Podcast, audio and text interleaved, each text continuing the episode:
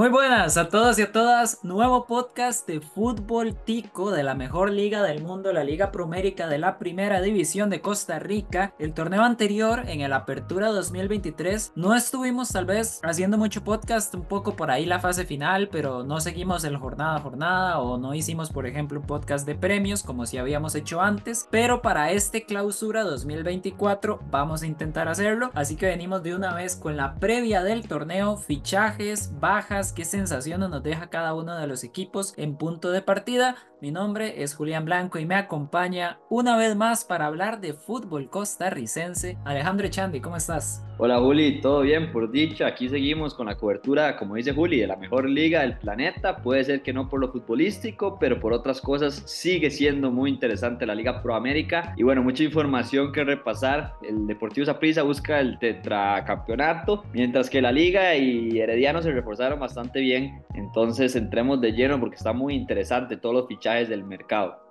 Ya para que sepan también al final del podcast, por ahí vamos a dejar cuándo, a partir de qué minuto, vamos a estar dando como predicciones de clasificados, descenso, eh, favorito para el título y demás. Pero de momento vamos a ir repasando los fichajes y las bajas de los equipos en orden alfabético. Así que el primer equipo es la Liga Deportiva Alajuelense. Tuvo los fichajes de Jonathan Moya, Kevin Cabezas, Manrekar James y Diego Campos. También fichó a Jalen Mitchell de Liberia, aunque parece que es más para el alto rendimiento, no tanto para el primer equipo, pero son fichajes sonados, o sea, no son jugadores que vayan a pasar desapercibidos. Y en cambio tuvo las salidas de Freddy Góndola, Alexander López después de tantos años, Miguel Ajú se va a préstamo a Punta Arenas, Daniel Chacón ya no forma parte del equipo, Giancarlo El Pipo González también se va, ojo con eso, Dorian Rodríguez se va a préstamo al puerto, Jürgens Montenegro se va a jugar a Albania y algo no menor también es que compraron toda la ficha de Swander Zúñiga, renovaron a Michael Barrantes y renovaron a Andrés Carevic. Alejandro, hay bastante que tocar. ¿Qué es lo que más le llama la atención tal vez de todas estas decisiones que tiene la liga? Que yo creo que ahora sí no hay de otra. Ya no hay como una Copa Centroamericana, no. Tiene que ser el título. De las salidas me sorprenden dos. El caso de Alexander López, que era un jugador que ya lo decías, ha sido un referente de la media cancha del equipo Manudo. Y la salida del Pipo González, porque además de eso, si bien el Pipo podría haber salido, fue la forma de que lo hizo y todo el morbo que llevó a la salida. Eso es lo que le afecta negativamente a la Liga Deportiva Alajuelense. En el Media Day de la previa de Unafoot, que entrevistaban a Johnny Acosta, a Cristian Oviedo y hasta el propio Luis Marín, y que decían que no estaban de acuerdo con esta salida porque perdía más ADN liguista el equipo Manudo, que es lo que anda buscando o lo que se le ha dicho que es la clave para conseguir el título en estos últimos torneos. Y bueno, pierde un referente se lo lleva Sporting y ese morbo que hubo después del, fichaje es lo que, lo que menos me gustó de este mercado de la Liga Deportiva La Juelense. Sí, es un buen debate esto del ADN liguista porque, a ver, la liga hace contrataciones que suenan, o sea, son jugadores de peso, pero uno dice realmente cuántos son liguistas, o sea, cuántos son de cantera, cuántos crecieron yendo a apoyar en el estadio Alejandro Morera Soto. A mí me viene a la cabeza Carlos Mora y ya, Realmente sí, me, me, cuesta pensar en alguno otro. Obviamente tendría que revisarlo, pero así de primeras yo creo que Carlos Mora es el único. Porque justo Giancarlo González es canterano manudo. Él dijo que quería que lo renovaran por lo menos un año más. La liga le dijo que no, que solo le ofrecía seis meses. Y de ahí es que termina tomando la decisión para irse a Sporting. Además de eso, y hablando de renovaciones, lo de Carevic yo creo que es interesante porque lo renueva seis meses, apenas. No hay una forma más directa de decirle a alguien o quedas campeón o te vas no hay de otra, para eso lo renuevan seis meses. Y hay gente que estaba en desacuerdo, que mejor ya se fuera de una vez, o hay gente que tal vez le reconoce lo, típico, ¿no? Que al final la fase regular no fue mala, que gana dos de tres campeonatos y que por lo menos le den la oportunidad. Yo creo que sí está bien darle la oportunidad, pero para mí más que Carevic sería tal vez como ponerle un asistente técnico a la par, como en su momento lo fue Heiner Segura, alguien que, ok, Carevic tiene una base, una idea base, un plan muy bueno, pero que cuando haya que cambiar las cosas, cuando estemos en una semifinal, pues alguien que también le diga, mira, no,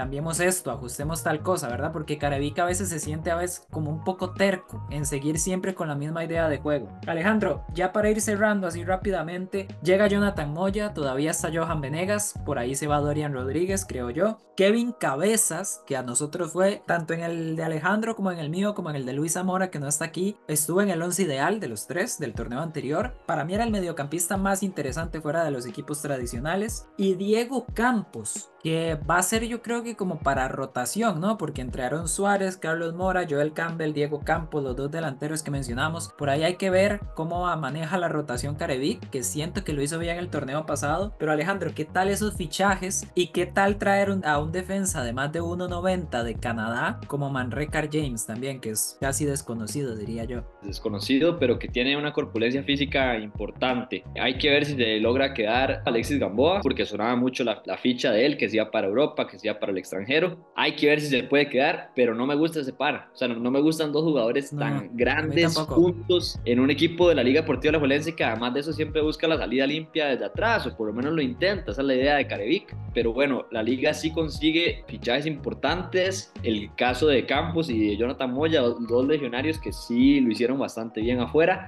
vuelven al país para también hacerse presente en la selección, pensaría yo en algún momento. Pero bueno, Juli, lo de cabezas me encanta al final no llega al Porras, que es otro de los que sonaba para la Liga Deportiva La en la media cancha, pero Cabezas es un fichaje muy, muy positivo para el equipo. Pero me quedo más con, con esto negativo que decimos, lo del Pipo, perder el fichaje del Cubo, que yo sé que Guanacasteca y Herediano tienen esa afinidad, pero la Liga sí lo quería y tenía ratos de no perder a un jugador del peso del Cubo y no poder ficharlo porque sabemos la parte económica de la Liga, la fortaleza económica y el proyecto, además de eso. Creo que no es el mejor mercado de fichajes para la Liga Deportiva La y todo esto le agrega más presión al equipo para campeón. Y a mí también me deja la duda sobre todo de los laterales, que ya veníamos hablando, ya el López, eh, Carlos Martínez bajó mucho el nivel del torneo anterior, Ian Lawrence venía muy bien, hay que ver cómo regresa de la lesión que fue grave, y Suander Zúñiga, ¿verdad? Pero yo no sé, siento que por ahí, obviamente casi todos los equipos en Costa Rica necesitan laterales o podrían reforzarse ahí, pero siento que la liga, con esto que menciona Alejandro, de más dinero y demás, pudo haber buscado una opción por ahí. Con esto cerramos la parte de Alajuelense, vayamos con el siguiente equipo por orden alfabético el Club Sport Cartaginés. A mí personalmente, Alejandro, no me gusta nada el mercado que está haciendo Cartaginés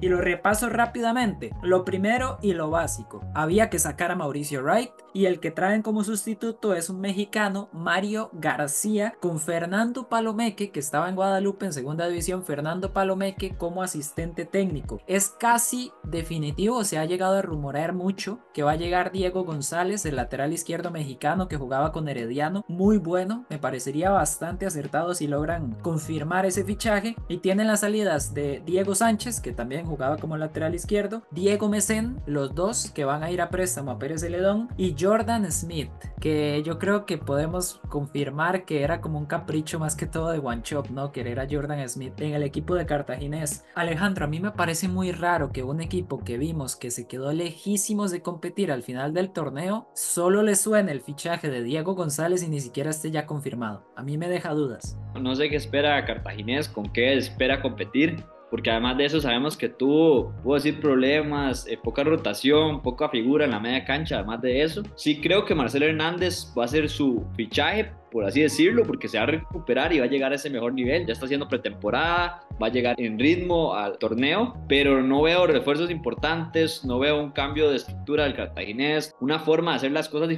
distintas, de buscar lo distinto, de buscar meterse en esos puestos y competir por un título. Y yo creo que el torneo les va a alcanzar para meterse entre los cuatro, o, o puede haber alguna sorpresa que se meta alguno de los no tradicionales y no terminen ni clasificando el cartaginés, pero no los veo como candidatos. Yo soy igual y creo que es que eso es, hay poco que analizar, o sea, me sorprende que Cartaginés quiera conseguir mejores resultados y quiera que se les respete más, por decir así, que se les convoquen jugadores a la selección y demás, y al final seguir con lo mismo. O sea, el equipo a día de hoy, porque estamos de acuerdo, el mercado digamos que cierra a partir de febrero, pero a día de hoy es el mismo equipo, tanto que se criticó a Douglas López, a Cristian Martínez, no trajeron ningún mediocampista, así que sí o sí vas a tener que volver a depender de Douglas López, Cristian Martínez, tal vez uno diría Murillo por ahí, pero al final de cuentas no sé. Siento que Cartagena necesitaba contratar en defensa, contratar en media cancha y no lo termina haciendo. Así que o Mario García, que vamos a ver cómo le va este técnico mexicano y cuáles son las ideas que trae, o Mario García de verdad le da un cambio de cara total a Cartaginés, o el equipo yo creo que va a ser semifinalista por ahí, cuarto, quinto lugar y se va a quedar lejísimo de disputar un campeonato. Y nos vamos con el Municipal Grecia, el equipo que en este momento se va para la segunda división, terminó mejor de lo que empezó claramente el torneo, de, torneo anterior, el torneo de apertura. Javier San Román va a seguir a cargo del equipo, que no lo hizo tan mal en realidad. Hizo lo que podía, le metió un poco de actitud al equipo y yo creo que va a apelar a eso. Y hay muchísimos cambios. Voy aquí repasándolo rápidamente. Brian Rojas, que de hecho no terminó el torneo anterior, no va a jugar el siguiente, se va del equipo. Lucien Galtier, que para mí fue uno de los puntos altos en la defensa, tampoco está en el equipo. Y por ahí hay otros tantos jugadores que eran como de segunda línea que no los voy a repasar. Tal vez Mario de Luna, que era uno de los mexicanos en defensa que habían traído, se va sin pena ni gloria, desapercibido mucho Mario de Luna y se termina yendo el portero, que era el portero titular, Alejandro Gómez. Traen a Joao Rodríguez, colombiano que estaba jugando en Perú, es un extremo. Traen a Juan Albín, uruguayo de 37 años, que es mediocampista ofensivo. Yo, esas son las clases de fichajes que no entiendo muchas veces. Pedro Martínez, defensa mexicano de 22 años, viene del Pachuca, hay que ver qué tal. Giovanni Cluny, Kenner Gutiérrez vuelve de Xelajú en Guatemala, José Guillermo Ortiz no sé, o sea, yo siento que Grecia como que ficha, primero, ficha mucho extranjero desconocido del que se puede opinar poco. Trae a Kenner Gutiérrez, que tuvo un buen paso por Grecia en su momento, pero yo no sé qué tanto realmente vaya a elevar el rendimiento de este equipo. Y en delantera se va a Brian Rojas, traen a Clooney y traen a Ortiz. Si Ortiz no recupera el nivel, yo creo que al final de cuentas, después de tanto movimiento, pero yo me espero en Grecia que igual esté entre los últimos lugares, Alejandro. Qué complicado analizarlo, porque son fichajes, primero, que no se conocen, muchos de, mexicanos, extranjeros, y además de eso, como lo dice Juli, Kenneth Gutiérrez, que no sé qué viene a aportarle este equipo, además de eso, el, Municipal Grecia fue un equipo que tenía mucha fortaleza aérea, la pelota parada, además a la ofensiva, Kenneth Gutiérrez no es su fuerte, es más salida de balón, tal vez, pelota al pie,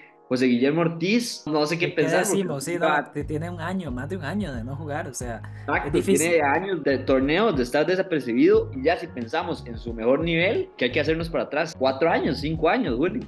Sí, sí, sí, o sea, es, una situación complicada y Alejandro, yo sigo pensando, o sea, Grecia jugaba con Jefferson Rivera de carrilero y por el otro lado era Marco Josué Meneses que ni siquiera es carrilero, es central y no ficha a nadie, o sea, yo no sé qué cambios planean hacer en banda. En la media cancha directamente no sé quién va a ser el contención de ese equipo, porque el torneo pasado Ariel Arauz, jovencito, me gustó mucho, yo siento que se le puede dar la oportunidad, pero al final, o sea, no podemos depender de Ariel Arauz para salvar un equipo que no descienda, ¿verdad? Yo siento que es un mercado como con falencias. Javier San Román había dicho mucho de que iba a traer jugadores por la confianza y la amistad que tenía, que otros equipos no se podían permitir. Querían venir, además de eso. Yo al final no sé, este equipo de Grecia tal vez no sea último lugar, pero yo lo veo del 10 para abajo. Creo que ahí vamos a estar de acuerdo, Alejandro. Pasamos al siguiente equipo, ¿qué tal? Adelante. La Asociación Deportiva Guanacasteca. Se va el Cubo Torres, por supuesto. Yo creo que todos sabíamos que se iba a ir porque es, todos los equipos tradicionales iban a querer buscarlo. Al final se lo lleva Herediano. Sean Johnson, que estaba a préstamo de parte de Herediano y que era titularísimo, también se devuelve para el equipo florense. Kendall Porras, que importante la media cancha se te lo termina llevando Sporting porque su ficha le pertenece a Kepos y Kepos decidió dárselo a Sporting. Diego Díaz, Mauricio Salas, no hay mucho más por ahí, digamos que son las tres salidas más importantes, Cubo, Johnson y Kendall Porras. Llega Marco Granados, un delantero mexicano de la segunda o tercera división, ni siquiera sé pero yo entiendo que va a tratar de ser el sustituto del cubo. Ryan Kane, de 20 años, que ya había tenido un paso por primera división, llega de Limón en la segunda. Gael Alpizar, de Marineros de Punta Arenas. Alejandro Porras, de Quepos, que es un mediocampista ofensivo. Alejandro López, que viene del fútbol universitario en Estados Unidos. Andrés Jara, de Liberia, lateral derecho. Y Joseph Bolaños, que yo creo que Herediano se lleva a Sean Johnson y le devuelve a Joseph Bolaños como para decir, bueno, le quitamos a este le damos a este como para que tenga ahí, digamos, para cubrir esa posición.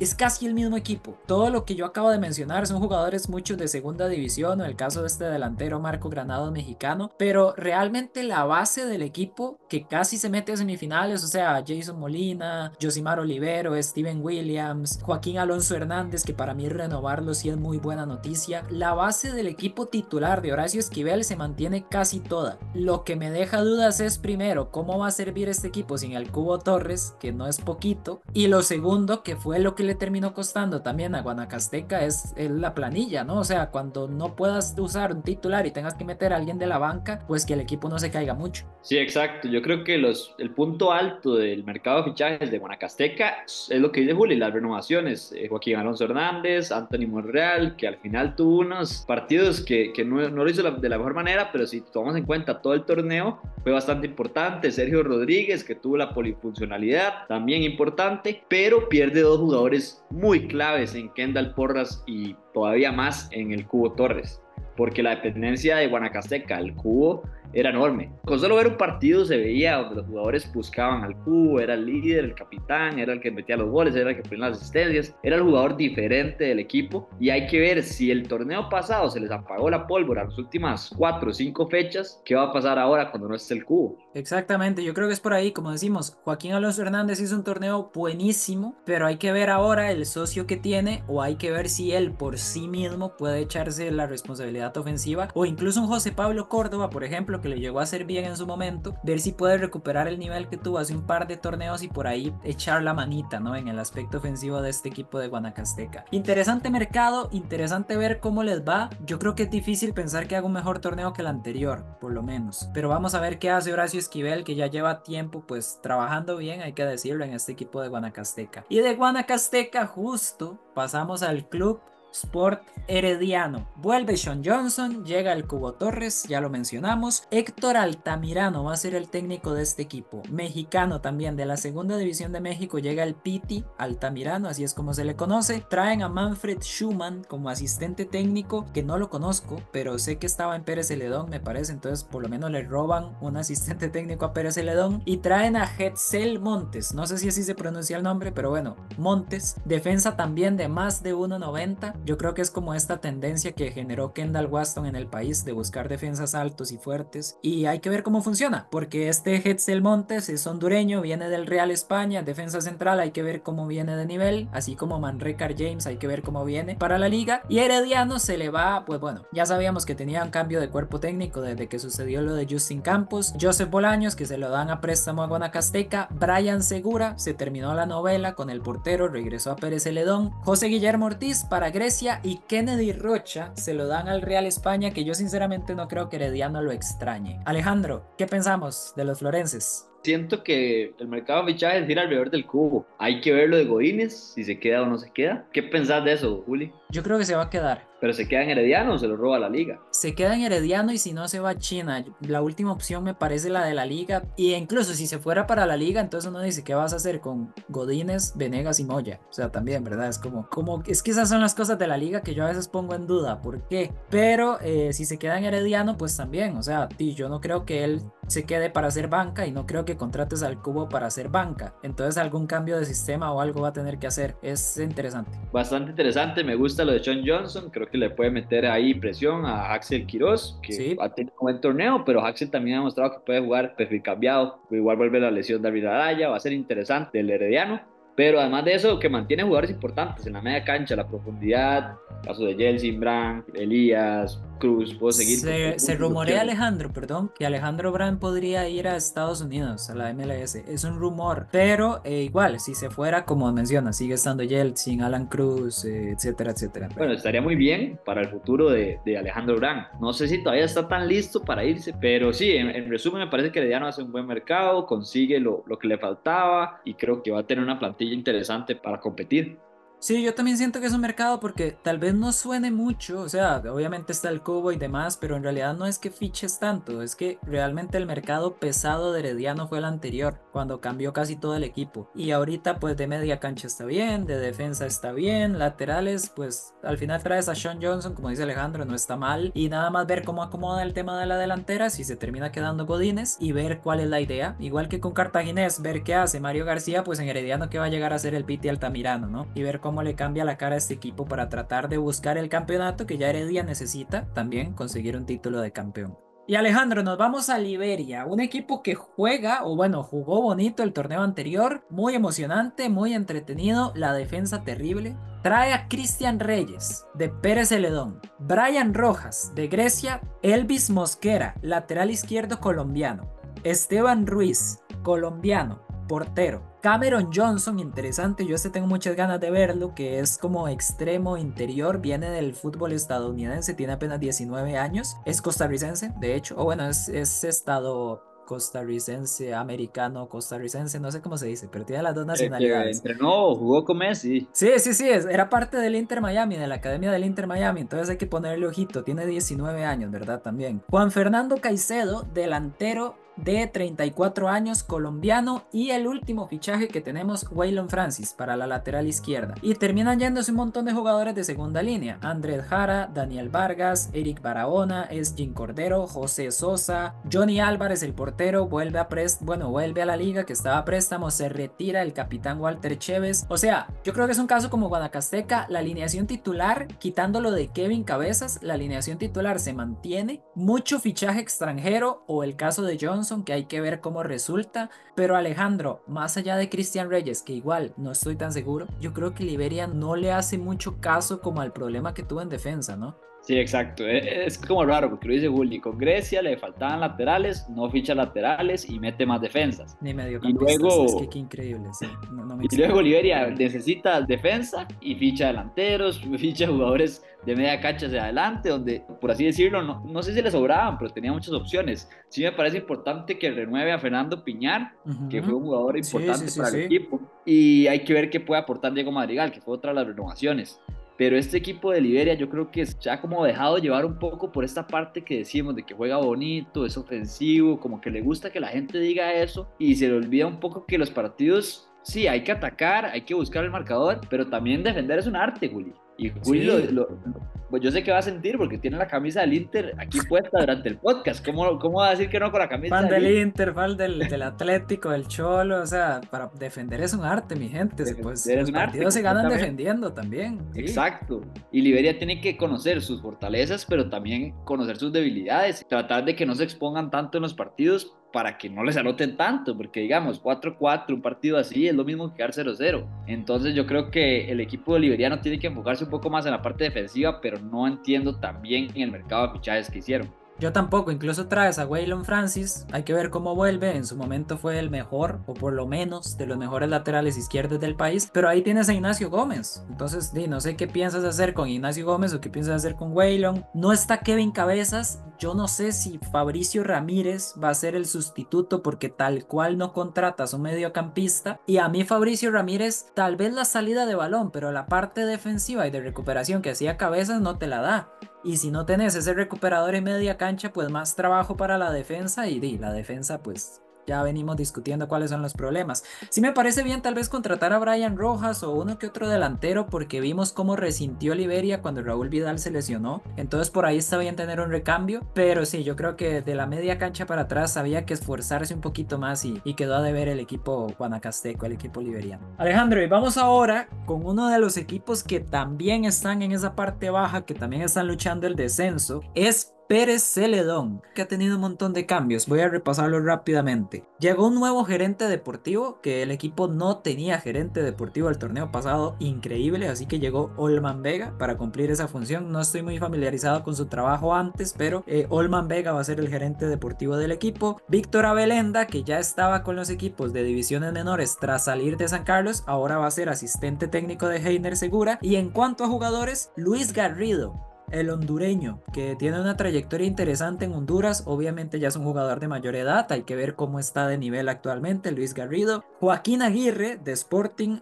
Kevin Fajardo también llega. Llega Cardell Bembo, que fue un intercambio, podría decirse Cardell Bembo por Cristian Zúñiga con el equipo de Santos de Guapiles. Brian Segura vuelve al equipo.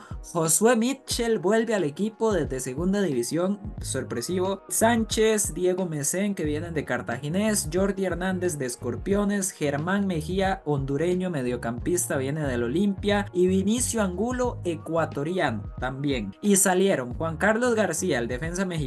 Cristian Reyes, ya lo mencionamos. Luis Stuart Pérez, Junior Delgado, Mauricio Núñez, Fabiano Vejero, Matthew Bolaños, Sebastián Monge y Cristian Zúñiga, que ya lo dijimos. En otras palabras, Alejandro, un montón, montón, montón de movimientos y aún así yo veo bastante mal al equipo de Pérez Delgado. De hecho, Pérez fue de los primeros equipos en moverse. Apenas empezó la, la, ventana de traspasos, comenzaron las transferencias en el equipo de Pérez y es que, lo dices bien, digamos, consigue jugadores por así decirlo, de relleno suenan, como jugadores que, que, te pueden cumplir, pero no sé qué tanta diferencia van a hacer a lo que ya tenía el Pérez. Y en la delantera tampoco veo algún jugador que me llame la atención para hacer las cosas diferentes. Además de eso, pierden jugadores como, bueno, Luis Stuart Pérez no estaba jugando tanto, pero es un jugador de camerino, por así decirlo. Cristian Zúñiga, sus chispazos. Jürgen Montenegro, hey, más o menos sus chispazos pero este equipo de Pérez lo veo bastante complicado porque además de eso no tiene una plantilla profunda. Al único jugador de Pérez que yo le tengo fe, por decirlo así, es Brian Segura, que para mí todavía es capaz de dar bastante. Pero si nos ponemos a la posición mejor cubierta que tenía Pérez era Joseph Delgado. Entonces de nada te sirve, digamos, tener a Brian Segura si ya tenías un buen portero. La defensa, Christian Reyes fue el defensa que más te jugó el torneo pasado, lo pierdes.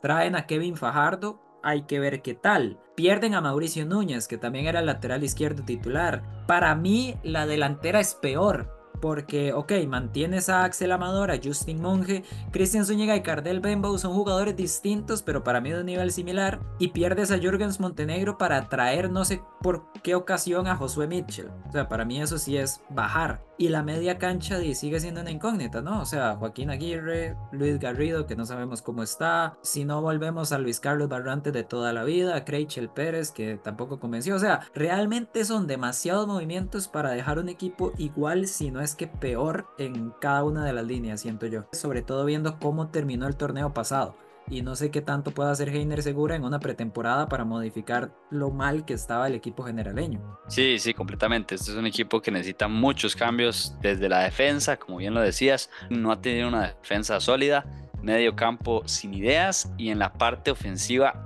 tuvo la, la pólvora completamente apagada en este cierre del torneo. Sí, sí, a volver a depender de Amador esperar que Justin Monge vuelva a ser el que era antes de irse a prisa y yo creo que poco más. Para salvar el descenso y yo creo que con eso debería contentarse Pérez con esta plantilla y pasamos a otro equipo que también está un poquito metido, no, en realidad un poquito no, sí está, sí tiene que preocuparse también por el descenso, que es el Punta Arenas FC, que también ha tenido bastantes movimientos. El primero, Douglas Sequeira, va a ser el director técnico de este equipo. Ojito, porque Douglas Sequeira es un técnico que tiene sus particularidades y hay que ver cómo se ajustan al equipo del puerto. También llega Jonathan Bolaños, el hermano de Cristian Bolaños, como asistente de Douglas Sequeira. Y en cuanto a jugadores, Anferni Arias, que fue un jugador elegido en el draft de la MLS. De hecho, es un jugador de MLS, pero que fue muy poco tomado en cuenta. Toda su etapa universitaria de fútbol también la hizo en los Estados Unidos.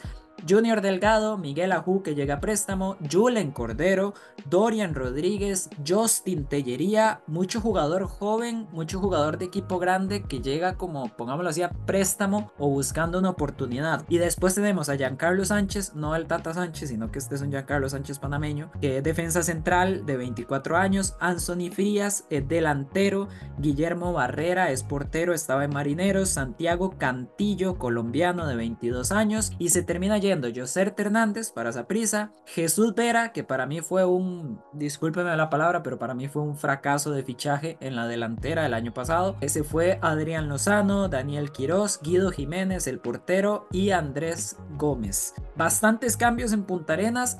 Yo sí siento que hay una imagen que podría ser mejor que el torneo anterior, pero Alejandro, ¿qué opina usted de este equipo porteño? El torneo pasado lo comenzó bastante bien, lo cerró bastante mal, tuvo los problemas del sub-21 que tampoco lo cumplió por segundo torneo consecutivo. Este torneo esperemos que lo cumpla porque ya sería el colmo, ya tres torneos consecutivos. Pero bueno, es un equipo que se deshizo de jugadores que no están aportando mucho. No, los extranjeros.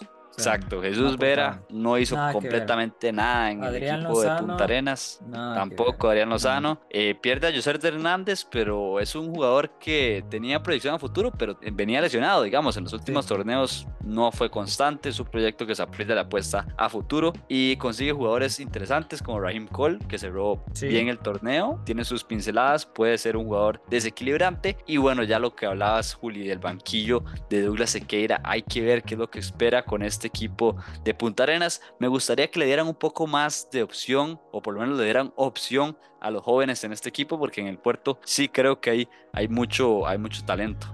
Sí, yo de hecho espero que el ataque sea mayormente jóvenes, porque pongámoslo así, Punta Arenas yo siento que no defiende mal, o sea, evidentemente no es una defensa para semifinales, pero no es un equipo que tampoco debería estar tan abajo por la defensa. De hecho, Alejandro es uno que destacaba muchísimo y me parece bien a Drubal Gibbons. El problema es que el torneo pasado los defensas de Punta Arenas hicieron más goles que los delanteros. O sea, era terrible lo de la delantera de, de Punta Arenas. Yo creo que no llegaron ni a 6, 7 goles en el torneo, todos los delanteros juntos entonces, que llegue Justin Tellería, Rahim Cole, Dorian Rodríguez, Julen Cordero, y al final de cuentas yo siento que tienen que tener la oportunidad y tienen que aprovecharla porque no hay mejor equipo que Punta Arenas para aprovechar si eres un jugador joven y eres atacante. Y lo último, Alejandro, para cerrar con este equipo, que mantengan a Andrei Mora. Yo pensé que Andrei Mora se iba porque me pareció junto con Kevin Cabezas de los mediocampistas más interesantes de los equipos de abajo y lo mantuvieron y también mantienen a Luis Miguel Franco, que aportó bastante. Entonces por ahí con Mora, Franco, ver cómo llegaban Ferni Arias de la MLS, con los jóvenes que mencionamos, la defensa que tenían, ver cómo se ajusta por lo menos el, el defensa panameño. Yo creo que Punta Arenas puede aspirar a hacer un torneo mejorcito que el que tuvo y por ahí es un mercado de fichajes que tal vez no es buenísimo, pero hay que ponerle el ojo y ver cómo se ajusta este equipo al torneo de clausura con Douglas Sequeira también. ¿Algo más, Alejandro? Para observar, sí que me sorprende lo de Andrei Mora, que no creo que vuelva a durar otro torneo en el equipo chuchiquero. Tiene un torneo como el que tuvo ahorita en la apertura, no veo por qué debería durar un, un ratito más. Y un equipo como Cartaginés, por ejemplo, le vendría apenas, que necesita mediocampistas. Pero bueno, nos vamos a San Carlos, un equipo que a nosotros en punto de partida, especialmente a Luis y a mí, no sé Alejandro, eh, nos gusta bastante el proyecto que tiene San Carlos. Tengo dudas un poquito tal vez con Luis Marín, porque Luis Marín es más conservador si queremos verlo de esta forma. No sé qué tanta chance le vaya a llegar a dar a los jóvenes, pero eh, el hecho es que al final los movimientos de San Carlos en este torneo que terminó sexto, el torneo pasado, Dani Carvajal vuelve de Japón. Alejandro Cabral también regresa, estaba jugando en Argentina, en la tercera división de Argentina me parece. Carlos Monge, que es un mediocampista defensivo de Marineros, bastantes jugadores de Marineros en primera para este torneo, me llama la atención. Qué bueno. Qué bueno. Sí, sí, sí, totalmente. Gran torneo de marineros. Pablo Fonseca de Escorpiones, que también es un defensa central, vuelve Juan Luis Pérez, que se lo presta a la liga de vuelta a San Carlos, que en San Carlos al final de cuentas es donde mejor hemos visto a Juan Luis Pérez. Se va Byron Mora, el portero que regresa a la liga de préstamo y se vuelve a retirar Álvaro Saborío. ¿Qué tal? ¿Cómo queda el equipo? También, Alejandro, me llama la atención que renovaran a Gabriel Leiva, después de todos los problemas de disciplina y por irse de fiesta y abandonar la concentración. Al final San Carlos dice está bien, lo renovamos. De hecho, Gabriel Leiva, lo decíamos en los podcasts anteriores, que tenía un buen torneo. O sea, dejando fuera lo de extra cancha, digamos, o de afuera de la cancha, toda la controversia que pasó, Gabriel Leiva en el terreno de juego fue importante para San Carlos. un jugador desequilibrante, tuvo liderazgo, pero bueno, ¿qué tanto afecta al camerino? ¿Qué tanto afecta a la identidad? A esa parte de responsabilidad con el equipo para el equipo de San Carlos que consigue jugadores importantes. Lo de Cabral hay que ver cómo llega pero bueno, fue un jugador importante en Saprissa en su momento, hace bastante tiempo, pero lo fue. Dani Carvajal, que también fue un gran portero en el torneo nacional, pero San Carlos creo que hace buenos refuerzos. Eso sí, no siento que se, refuerce tanto en la parte ofensiva. Y vimos que la temporada pasada dependía muchísimo del juego de Jonathan McDonald. No sé qué tanto cambia la parte ofensiva para San Carlos, no sé de dónde va a sacar esas herramientas o esas armas nuevas ofensivas, pero los refuerzos me gustan, me faltó la parte ofensiva, eso sí. Estoy muy muy de acuerdo, los fichajes que hace me gustan, pero siento que faltaron, faltó el sustituto o incluso el reemplazo ya de McDonald y además siento que faltó un lateral derecho Alejandro, porque a ver, hace dos torneos el titular era Sebastián Acuña, pero Sebastián Acuña, además de, de, que ha sido llamado a selecciones menores, a la selección nacional, la posición natural de él es en media cancha, no es de lateral. Y el que termina jugando de lateral es, es Rivera, Reggie Rivera.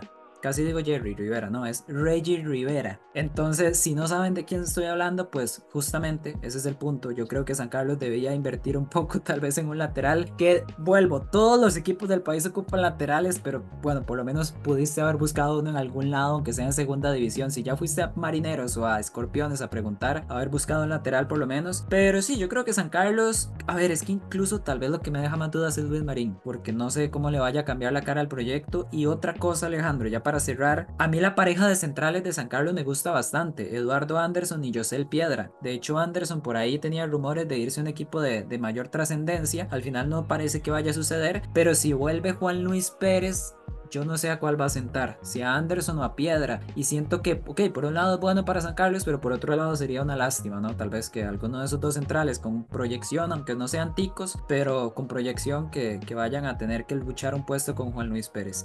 Poco más con el equipo norteño, Alejandro. Vamos con Santos de Guapiles. Y este es el único equipo en todo el torneo que para mí lo más relevante es que se le fue el técnico, Randall Rowe.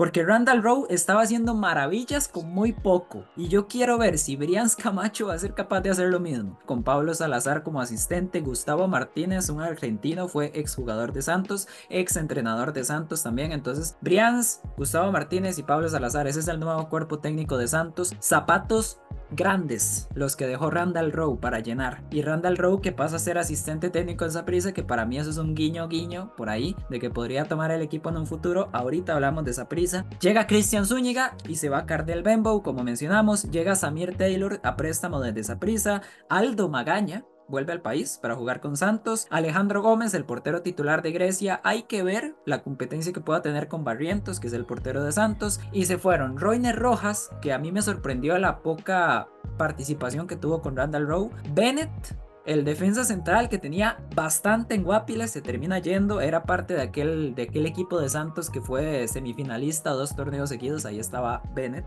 y ahora se va. Y el otro que se va Luis Zúñiga, el delantero que pasó sin pena ni gloria, el extranjero. Y como mencionamos, lo del Randall Rowe. Alejandro, ¿qué sensaciones nos puede dejar este Santos de Guapins? Esa sensación de que se puede hundir el barco, como lo decís, Juli, porque Randall Rowe estaba haciendo milagros con muy poco. Y hasta los propios jugadores se dan, se daban cuenta de eso. Eh, Ordain, me acuerdo que decía: eh, necesitamos nuevos jugadores, necesitamos más pólvora a la ofensiva, necesitamos más profundidad de plantilla. Y es que no lo tenía el Santos, estaba maximizaba, maximizaba sus recursos. Randall Rowe estaba haciendo un buen trabajo, lograba sacar resultados importantes y además de eso, el Santos nunca o pocas veces en el torneo se llevaba goleadas, esas goleadas anímicas que hacían que el equipo cayera. O siempre estaba como cerca de, de buscar un empate, de rascar algún punto y contra los equipos de mitad de tabla hacia abajo sacaba resultados importantes. Entonces yo creo que cuidado con Santos porque sí se le puede hundir un poco el barco sin Randall Rowe, que como dice Juli, yo creo que el proyecto es eso, que vaya entrando poco a poco a esa prisa, que vaya tomando un equipo más grande, porque sí tienen los recursos, sí tienen las, las oportunidades para triunfar en un equipo tradicional. De hecho, sin ir más lejos, recuerdo que Santos le empata a Herediano, le gana a Cartaginés, son resultados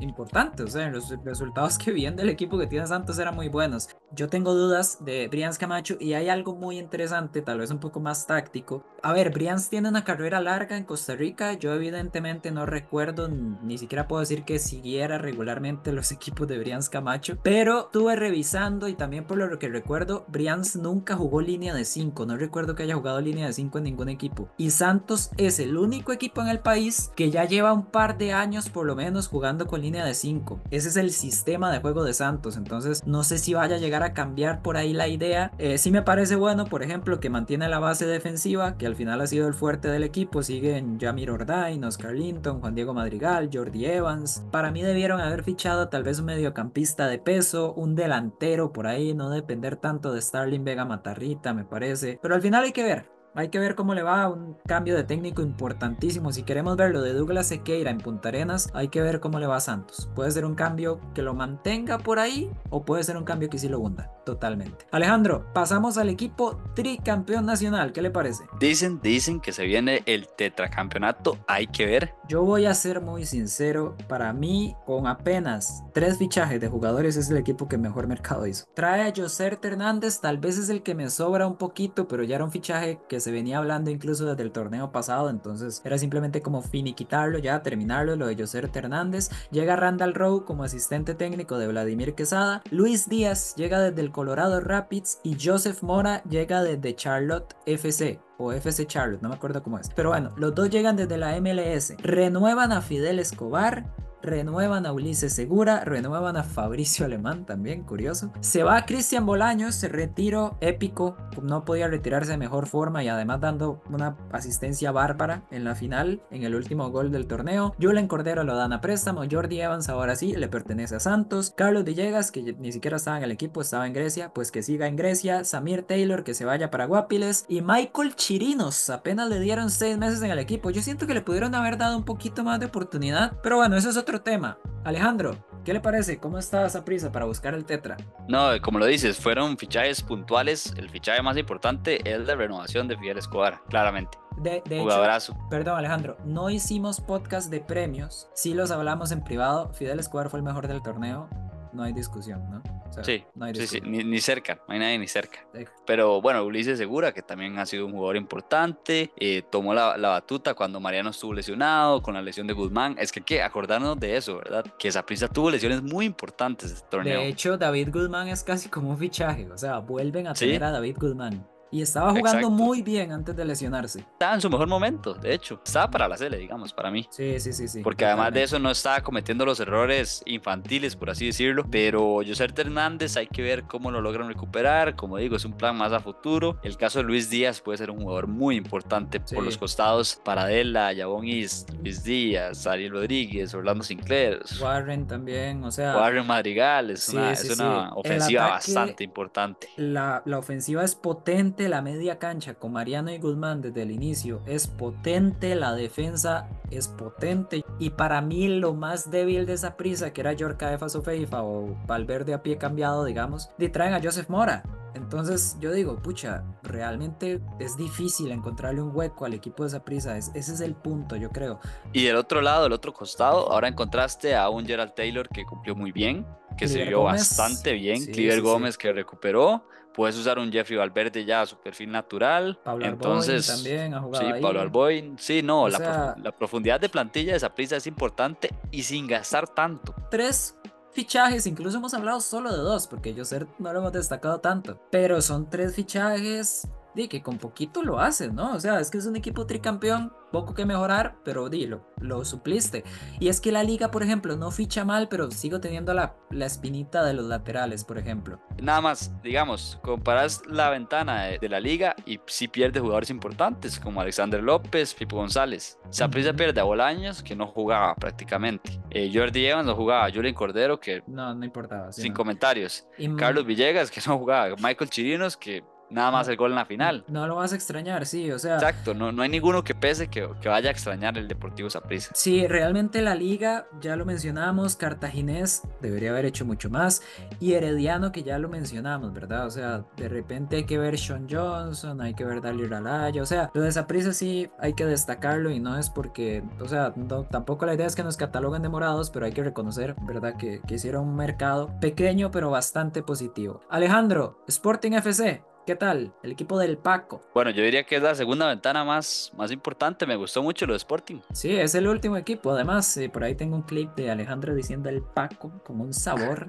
Sí, cu- cuando la gente todavía está emocionada por la llegada de Palencia y no después de la primera vuelta. Pero bueno, Sí. eh, de hecho no creas, yo, yo todavía le tengo un poquito de fe al proyecto, ¿no? No creo que lo que vimos el torneo pasado sea como definitivo. Pero bueno, Sporting FC fue séptimo lugar del torneo anterior. Llega Mauricio Núñez, llega Kendall Porras, Michael Pérez, llega desde el Real España, 30 años, mexicano, mediocampista defensivo. José Alejandro Reyes, hondureño, interior. Roiner Rojas y el Pipo González. Se va José Miguel Cubero a jugar en el equipo del que es presidente. Joaquín Aguirre se va también. Justin Tellería lo dan a préstamo. Juan José Calero, Kevin Fajardo y Brian Vega. Yo siento que tal vez Sporting no pierde tantísimo y tiene uno que otro fichaje bastante interesante, Alejandro. Y el caso de Kendall Porras, Pipo González, son dos jugadores refuerzos importantes, Para como mí bien lo dices. Pipo, lo del Pipo es muy bueno para mí. Sí, bien, bien sí, jalado. para mí bien también. jalado. Para mí también, sí. No, y o sea, el Pipo no es el Pipo de antes, pero el No, Pipo no. Le, le, le queda pa- para, Sí, la sí, liga sí. costarricense, le, le queda para el fútbol tico, no sé si bastantes, pero le queda combustible todavía. Y además de eso, se acopla a la idea de juego del Sporting, de salir un poco con, con pelota dominada, de buscar el juego, la tenencia de balón, la posesión de balón en tres cuartos de cancha. Me gusta, me gusta mucho ese fichaje y lo de Kendall Porras, que es un jugador que a mí, la verdad, me encantó el, el año pasado con, bueno, la, el- la temporada pasada con Guanacasteca. Sí, yo, yo tal vez no soy tan amante de Kendall Porras como Alejandro, pero sí debo admitir que me parece muy bien tirada. Porque sacas a Brian Vega, tienes de repente a Luis Flores, está Porras, está, bueno, Pablo Rodríguez Santamaría, que tuvo un torneo interesante. eh, Se logró muy vuelve- bien, Pablo. Sí, vuelve José Guillermo Mora, que también creo que incluso llegó a estar por ahí en, en preselección, en selección nacional. Entonces, tienes una media interesante, refuerza la defensa, la delantera. A mí, Steven Cárdenas, si vuelve a tener un torneo como el anterior, muy bien. Me deja un poquito de dudas que vaya a estar muy solo. Tal vez vaya a necesitar un socio. Por ahí Roiner Rojas, interesante. Y lo que sí me deja dudas es Ian Smith. Pero más allá de eso, siento que Sporting sí tiene un equipo mejor del que tenía el torneo pasado y ya eso es bastante importante. Alejandro, ¿algo más que repasar? Ya que repasamos a los dos equipos de la primera división. No, nada más cerremos con la parte de clasificados y sorpresas y Rápidamente entonces, predicciones de los cuatro clasificados, Alejandro. Yo me voy sinceramente con los cuatro tradicionales. estoy en la misma, Juli. Es que siento que Guanacasteca pierde un poco, Sporting todavía, pues necesito ver un poco Está más. verde. Sí, sí, sí. Sí, Cartaginés, es que al final el equipo base de Cartaginés le va a alcanzar, ¿no? Pero el problema es que va a llegar a semifinales y le va a pasar lo de toda la vida.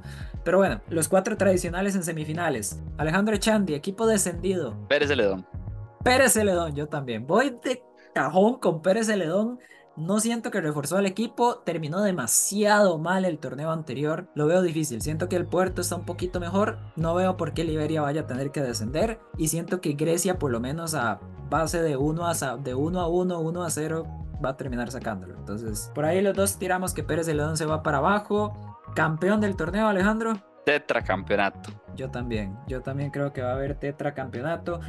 Va dependiendo de qué también lo haga Altamirano. El Piti Altamirano puedo meter a Herediano en la ecuación. Carevic tiene que cambiar cosas si quiero, si la liga quiere llegar a un título nuevo. Entonces, sí, para mí Saprissa es en este momento el que está más de cara para sumar el tetracampeonato, la 40, ¿cierto? Si no estoy mal. Correcto. Y es en ese orden para mí. Saprissa, Herediano, la liga. Sí, sí, sí, yo estoy similar, sobre todo porque el cubo sí me parece algo bastante importante para Herediano. Y Alejandro, tiremos a ver el goleador del torneo, así, de pique. Yo se lo voy a dar al Cubo Torres, de hecho, para mí va a ser el goleador del torneo. Sí, está complicada.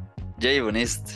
Jaboni, sí, no está mal tirada, no está mal tirada. De hecho, viene de tener para mí el mejor torneo en todo el país. Sí, de hecho más bien está complicado porque hay muchas bocas que alimentar en Saprissa. Sí, sí, sí. Pero, pero me gusta, Pero me gusta, Me ha gustado forma. mucho, sí. Me parece que desde que está en Costa Rica, incluso teniendo en cuenta su etapa en Guapiles, sí ha sido muy bueno lo de Jabonist. Alejandro, ¿alguito más que agregar en esta previa? Como siempre digo, es un video, eh, un video, no, es un podcast un poquito más largo porque hay que repasar 12 equipos de primera división. Siempre las previas son los podcasts más largos, los que siguen van a ser un poquito más cortos para quienes nos escuchan. Pero Alejandro, ¿algo más que agregar? Estaríamos, Juli. Ya comienza el torneo el viernes con, el partido de la Liga Deportiva Alajuelense. Esa es buenísima. Tenemos que repasar rápidamente lo que es la primera fecha del torneo y predicciones. Alejandro, así a bote pronto. Alajuelense Sporting el viernes. Para mí gana la liga. La Liga.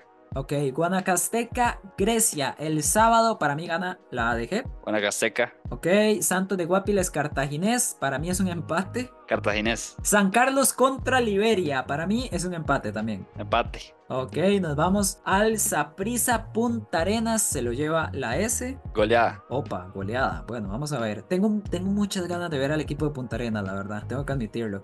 Y Herediano contra Pérez Celedón. Hay que ver si en Santa Bárbara o tiene que correr Herediano y jugar en Guadalupe. Para mí va a ganar Heredia, Alejandro. Goleada. Goleada también. De hecho, Alejandro, yo con Luis tenía la costumbre de que dábamos como un punto extra, digamos. Alguna de las predicciones, usted dígame cuál y esa predicción, si usted la adivina, no le va a dar un punto, sino que le va a dar dos. Entonces, ¿cuál de esos partidos usted le quisiera dar el punto extra? Yo se lo voy a dar a Saprissa Punta Arenas. Herediano. Herediano le gana a Pérez y yo que Saprissa le gana a Punta Arenas. Con esto cerramos este podcast. Cualquier comentario, sugerencia, opinión, crítica, muchísimas gracias también a quienes hayan llegado hasta acá. Todo es bienvenido, siempre para mejorar. Todo siempre para mejorar los podcasts y mejorar nosotros a nivel personal. Vamos a hacer todo lo posible por repasar jornada a jornada de este campeonato de primera división, la mejor liga del mundo. Ya casi viene la Champions, ya viene la fase final de voleibol para quienes siguen el voleibol tico. También, Alejandro, playoffs de NFL. Ya comienzan este fin de semana y ya está calentando la NBA también. Así es, muchísimas gracias por escucharnos y nos vemos hasta la próxima.